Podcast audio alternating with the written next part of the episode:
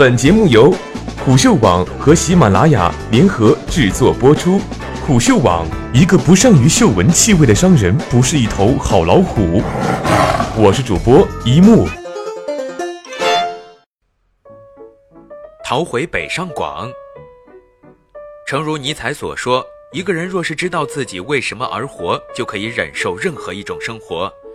有人煞有介事地用 emoji 表情记录了春节长假的心态变化，从兴奋溢于言表的笑容到拒人千里之外的愁苦，只不过用了区区十天上下，在日历上连两整行都填不满。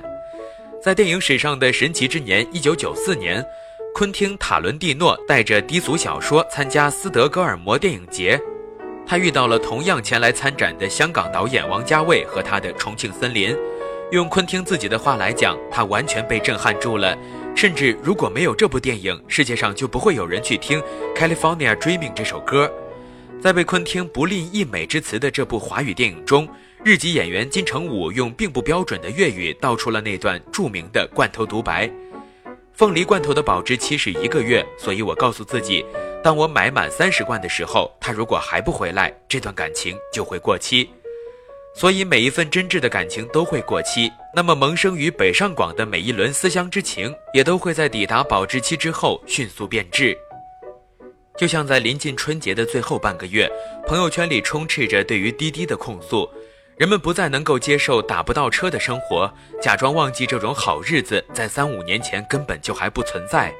即便如此，一度刷屏的抱怨批评都在声音的主人们在返乡之后，多半都会发现。对于滴滴的吹毛求疵显得矫情而多余。一个从上海回到许昌的姑娘发现，在互联网渗透极其有限的家乡，自从她蹬着 Christian Louboutin 的西皮高跟长靴走出火车站伊始，一切经验准则就都不管用了。她眼睁睁地看着出租车司机沿途拉了两波乘客，她在后座被挤成一只惊恐不安的猫儿。好不容易鼓起勇气，声量还不及她在会议室里对待乙方的十分之一。发出抗议之后，换来的是吸烟司机的吼声：“不乐意就现在下车，我都不收你钱。”和陌生乘客的嬉笑。逃离北上广的舒展才下眉头，逃回北上广的郁结又上心头。传统的保守主义，如果中国仍然存在这样的图谱，总是对于宗祠结构的断层感到忧心忡忡。无论这种割裂是来自马克思主义的政党，还是来自经济力量的腾笼换鸟。野夫就在相关何处里不无悲伤地说道：“城市化和移民剪短了无数人的记忆，他们是没有且不需要寻觅归途的人。归乡对于很多人来说是必须要扔掉的裹脚布，仿佛不这样遗忘，他们便难以飞得更高，走得更远。如果文科式的抒情仍然带有些许武断色彩，那么数据化的结论则更令人瞠目结舌。”截止于二零一五年，中国流动家庭在全国的占比已经逼近百分之二十。以北上广为代表的一线城市，扮演的是人口抽水机的角色。像是山东、黑龙江这样的省份，在未来四十年内，将有百分之四十至百分之六十的劳动力人口会被北上广抽调，成为新世纪回忆中的凋零故土。纵使是严苛而极端的户籍制度，也无法完全阻碍向远而生的流动欲望。北上广当然并不是不无原则的欢迎这种蜂拥而至的仰慕，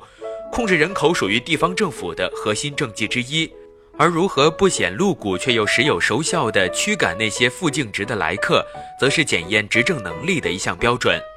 毫无疑问的是，上海要比北京幸运，亦或是说北京要比上海不幸。在二零一五年被称作是魔都的城市，自进入二十一世纪之后，首次出现人口负增长，连宽带山这样的本地社区都意识到硬盘数量开始减少，而洋溢出扬眉吐气的氛围。反而是北京顶着遮天蔽日的雾霾气候，穷尽防控、夜控、学控几乎所有手段，还是仅仅能够实现拉低增速的目标。北京悖论甚至入围了尤瓦尔·赫拉利的选题。这个以前所未有的速度窜红的年轻的历史学家，在新作《未来简史》中提到，人类县级双重竞赛的难解难题：一边是不能停滞的科技进步和经济增长，一边是现有资源难以支撑的中产阶级规模扩张。就像北京的国际学校，可以斥资数百万美元，用圆顶帐篷将整个校园笼罩起来，隔绝户外的空气。但是大多数普通居民连空气净化器的选购，也要计算能够负担的价格。我的一个朋友在书评里是这样写的：环境污染从来难以忽视，冒着风险的抗议也不少见，但是鲜有用脚投票的现象发生。富人留在北京，是因为他们可以使用资本保护自己；穷人留在北京，是因为这里的脱贫机会最多。显然，交房租要比保护环境更为重要。于是，事情总是演化成卡尔·荣格所指的“衔尾蛇”，有始无终，循环交替。大概也是因为终于厌倦重复表达的缘故，在这一年的春节期间。对于三四线城市的移动互联网观察内容几无踪影，据说快手都已经锁定了纳斯达克的上市进程，再去对边陲小镇里的科技生态产生猎奇，已经没有多少市场可言。尽管互联网已经在最大程度上熨平了地理上的剪刀差，支付宝的一名员工说，他在返乡过年期间，甚至被读初中的侄子要求能不能走后门给他送一张敬业福。但是更加深邃的鸿沟体现在从社交礼仪到价值判断的巨大断崖之下，在以经济基础换取人格独立之后，中国的年轻人愈来愈抗拒血缘决定的情感，而向往主动选择的关系。与其付出难以想象的说服成本寻求一致，不如自制漏斗挑选最大公约数。于是塞进行李箱里，往往有着第二张面容。它是每年只会拿出来使用一两次的，却绝对不可遗忘丢失的独特工具，高度符合永驻于长辈亲朋记忆中的温顺形象。只有在掏出手机的时刻，第一张面容才会在比特的世界里满血复活，在亲手构建的社交网络中卸下防线，像个段子手那样张口吐槽，闭嘴点赞。你不知趣的在年夜饭的觥筹交错之间提及特朗普和黑天鹅，话茬马上被一个有关癞蛤蟆想吃天鹅肉的古老笑话给接了过去。你就像那个武陵人在不知有汉无论魏晋的答案面前不知所措。用黑格尔的话来说，人类文明的进化正是基于将兴趣投射到广域事物当中的过程。北上广的虚荣之处也正是它的魅力所在。在咖啡馆里，动辄听到几十个亿的项目话题固然滑稽，在高峰期挤着地铁去追看一场戏剧，也常被朋友嘲讽。被加班需求折磨的一晚上，喝掉九杯速溶咖啡，更是无数次让人火大。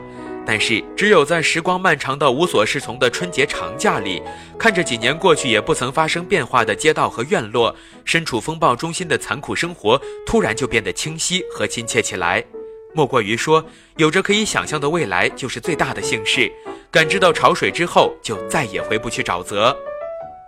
过去几天，蹲守于机场和火车站的摄影记者捕捉到了太多疲惫不堪却坚定不移的表情，就和他们十几天前出现在此地时的神色一样，只是方向正好相反。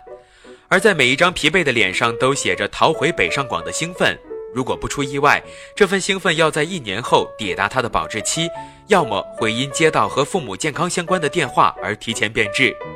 你要知道的是，没有挣扎就不叫生活啊。